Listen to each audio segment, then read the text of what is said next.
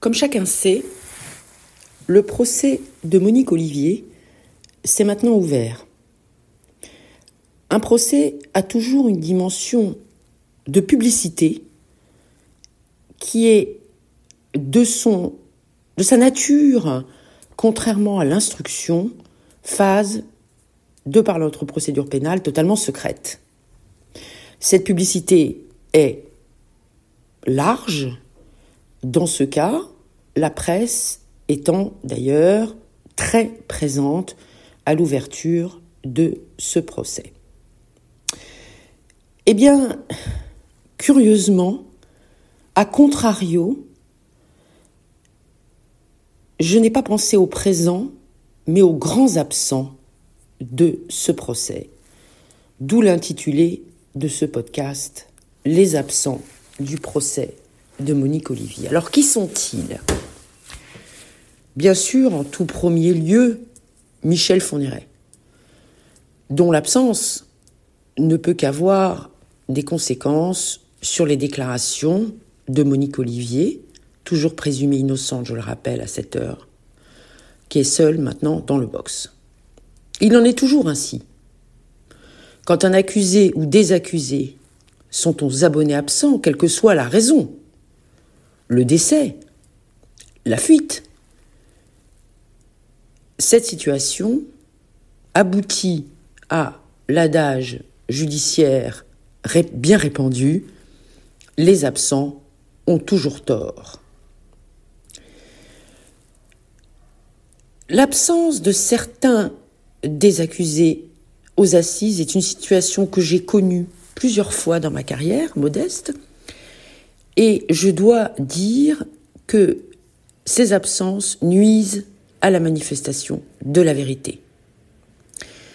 Lorsqu'on juge une équipe de malfaiteurs, le fait que deux ou trois membres potentiels présumés de ce gang manquent à l'appel est très préjudiciable. Or, la manifestation de la vérité, je le rappelle, est l'unique cahier des charges et le plus essentiel et important de la justice pénale et de cette juridiction qui vient de se réunir pour juger Monique Olivier.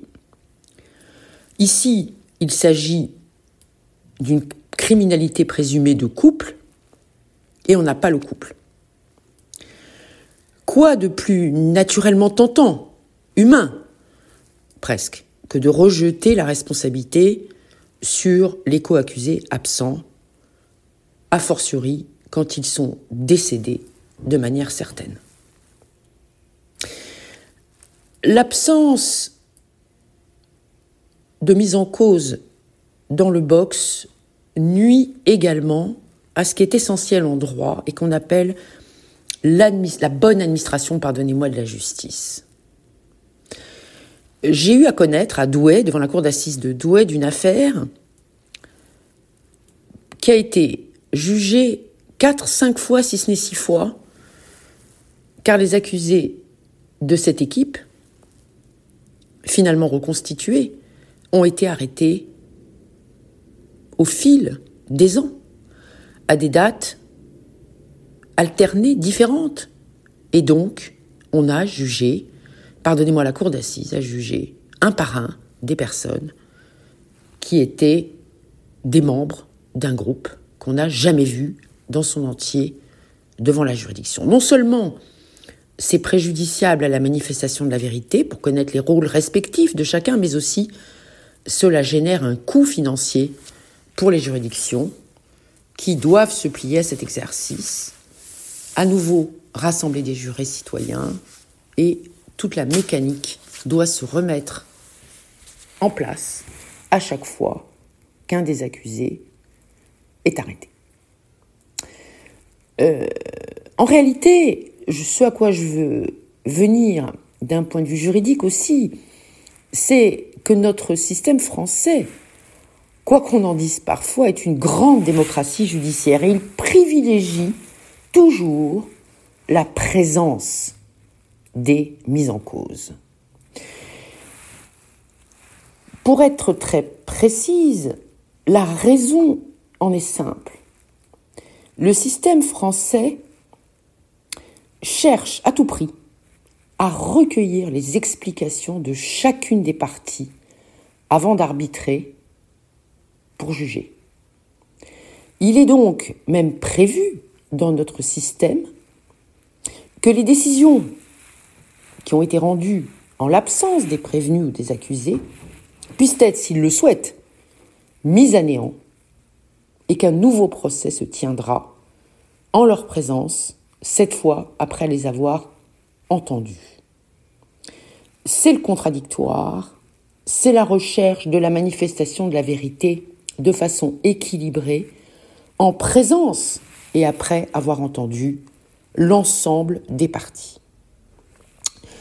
Il est certain que dans le cas qui nous occupe aujourd'hui, la moitié de cette présumée macabre équipe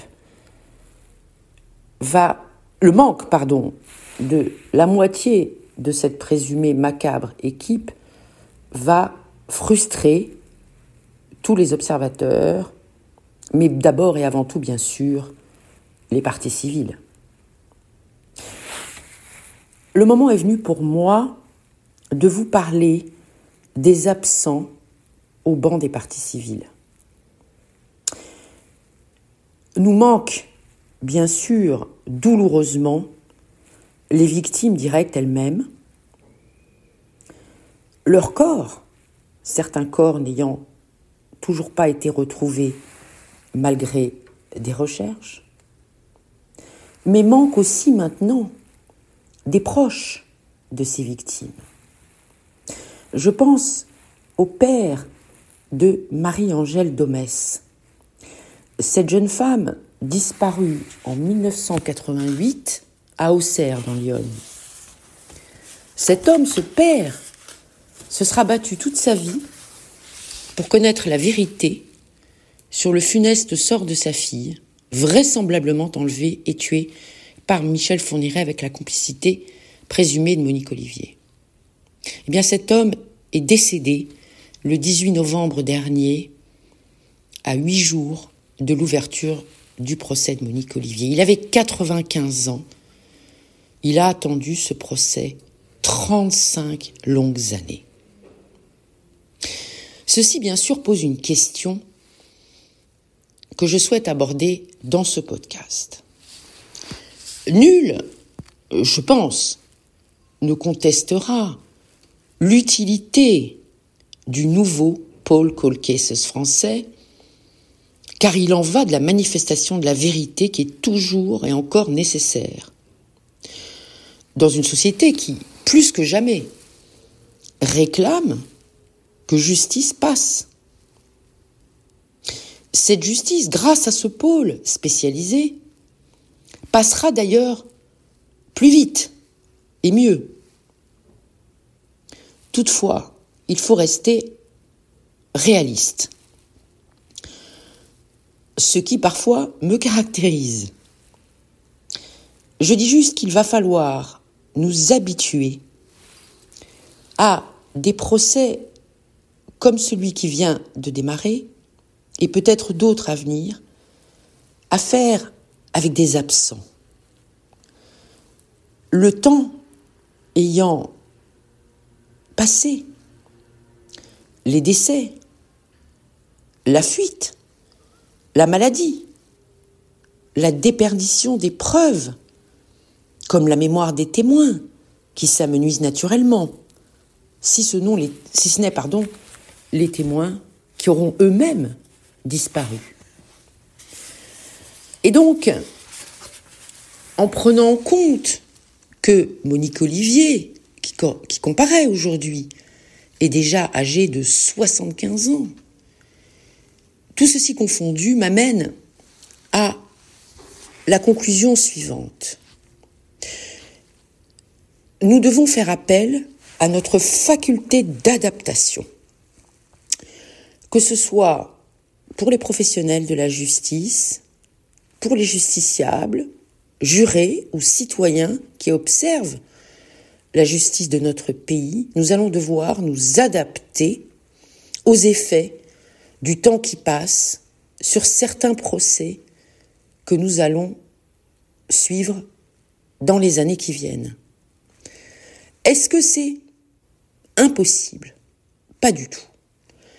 Car notre justice française très vivante, elle est performante, on peut en être très fier. Elle s'adapte, ce qui est sa fonction première, à mon sens, à l'évolution de notre société, et en cela, elle est passionnante. Lors de mon prochain podcast pour le village de la justice, j'aborderai pour vous la question du statut des criminologues, parfois dits criminalistes, en France. Nul doute que les progrès des sciences criminelles ont favorisé la création et le fonctionnement du pôle Cold Cases. Alors, cette profession de criminologue est-elle reconnue dans notre pays? Est-elle organisée? Il se trouve que de nombreux de mes, étudiants pardon, et de nombreux juristes à qui je parle s'intéressent à cette profession et je tenterai donc de répondre à ces attentes sur ce métier, à mon sens, encore trop mal connu dans notre pays et j'en expliquerai les raisons. À bientôt!